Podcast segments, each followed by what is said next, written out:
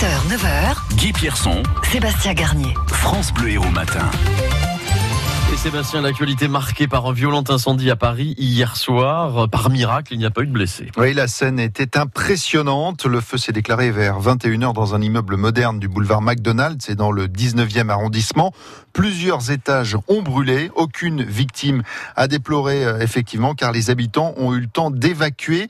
Les pompiers, Sandrine et Toa Andeg, sont intervenus rapidement. Hier soir, cette habitante du troisième étage a eu la peur de sa vie. Les jeunes sont venus, ils ont fait un raffut dans les escaliers, ils ont tapé à toutes les portes en criant qu'il y avait le feu pour nous faire sortir. Donc on n'a même pas eu le temps de s'habiller, on est descendu, on a vu qu'il y avait le feu au quatrième étage sur le côté. Nous on voyait pas, on ne sentait pas la fumée et du coup eux de dehors euh, sont rentrés et nous ont tous fait évacuer. Sans eux, on serait peut-être mort hein, à cette heure-ci, hein. Les enfants ils sont un peu traumatisés. hein.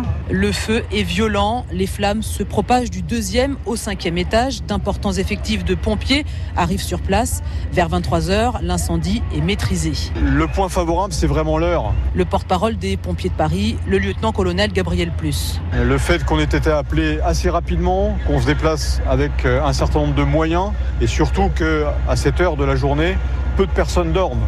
On sauve très peu de personnes.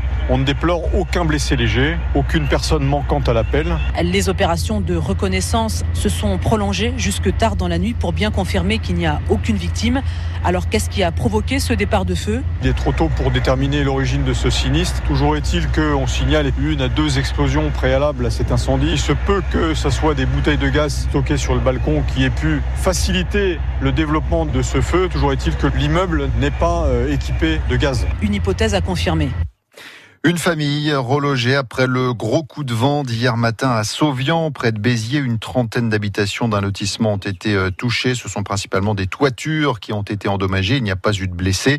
Et puis au nord de Montpellier, euh, on le disait, c'est la grêle qui est tombée à Saint-Mathieu-Tréviers, Grabel, Saint-Gély-du-Fesque. Un tapis de grêlon de plusieurs centimètres d'épaisseur, semblable à de la neige, et qui a donc recouvert le sol. Euh, Ce matin, la grêle était du côté de la Grande Motte. 22 300 gilets jaunes partout en France hier, chiffre euh, avancé par le ministère de l'Intérieur. C'est la plus petite, euh, la plus faible participation depuis le début du mouvement. La journée s'est globalement déroulée dans le calme. À Montpellier, entre 1500 et 1600 gilets jaunes ont manifesté. L'autoroute A709 a dû être fermée vers 16 heures. Ils étaient une cinquantaine sur euh, les voies à la sortie Montpellier Sud. En top 14, Montpellier poursuit sa folle remontée. Oui, les rugbymen ont signé hier au GGL Stadium contre Agen leur quatrième succès d'affilée. Victoire avec bonus offensif 33-17. Montpellier 9e ce matin au classement à 5 points du premier qualifié pour les phases finales. Tout est encore possible. En football, euh, le Montpellier Héros se déplace à Nice cet après-midi pour la 31e journée de Ligue 1. Un match que vous pourrez vivre à partir de 16h30 sur France Bleu Héros. Et puis les handballeurs montpelliérains disputent la demi-finale de la Coupe de France à Chambéry ce soir. Une finale avant l'heure, on peut le dire. Mais quand on a sorti euh, le Paris Saint-Germain en quart, on peut raisonnablement y croire, Benjamin Avgour. C'est sûr qu'on pourrait se dire on a fait le plus dur en battant Paris, mais je pense que, je pense que ce match à Chambéry va être encore plus dur. Parce que déjà Chambéry c'est une très bonne équipe et on sait que chez eux ils sont, très très costauds, ils ont un très gros public, ils mettent beaucoup d'intensité.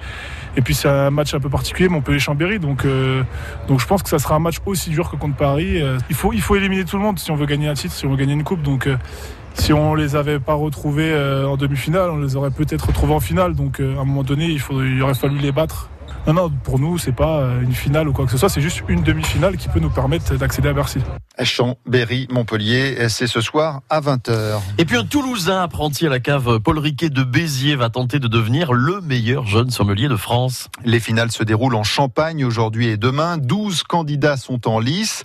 À 24 ans, Nicolas Rumeau représente la région Occitanie, Stéphane Pocher. Sommelier, ce n'est pas vraiment ce que Nicolas envisageait après un bac économie et social. Il tente d'abord une licence de droit, mais abandonne au bout de trois mois et part à l'aventure en Australie. Je savais pas ce que je voulais faire. hein. J'avais que le rugby dans la tête. hein. Puis Petit à petit, à force de voyages et de rencontres, de découvertes, euh, ça amène beaucoup de partage entre les gens. Ce n'est qu'à son retour que Nicolas s'intéresse au vin. D'abord, son BTS viticulture œnologie avant d'avoir un intérêt particulier pour être sommelier. Sa candidature au concours est un défi personnel. Je voulais voir un petit peu ce qui se faisait euh, dans les autres régions. Je me poussais à apprendre encore un peu plus. hein. Ouais, envie de, de tout découvrir. Et euh, c'est assez stimulant. Soif d'apprendre, je pense. Je pense qu'on ne devient jamais euh, réellement excellent parce qu'il y a toujours euh, 10 000 choses à apprendre. À la maison, ses parents, fonctionnaires et éthiopathes, sont surpris d'une telle vocation. Étonné, mais ils sont contents quand je ramène des bouteilles à la maison. Mais pour son employeur, c'est une petite fierté. Nicolas est le premier apprenti de Frédéric Frances, la gérante des caves Paul Riquet. Surtout que ça fait plusieurs années qu'il n'y a pas eu de représentant, donc c'est quelqu'un de très motivé, passionné par ce qu'il fait, et c'est vrai que c'est un plaisir de travailler avec lui. C'est quelqu'un qui a beaucoup de talent et j'espère qu'il ira très loin. Évidemment, Nicolas vise le titre, il espère bien déboucher cette fois le champagne, mais quel que soit le résultat, il n'a qu'une seule idée en tête, repartir à l'étranger. Allez, on croise les doigts pour Nicolas, ça devrait marcher, il a un nom de caviste.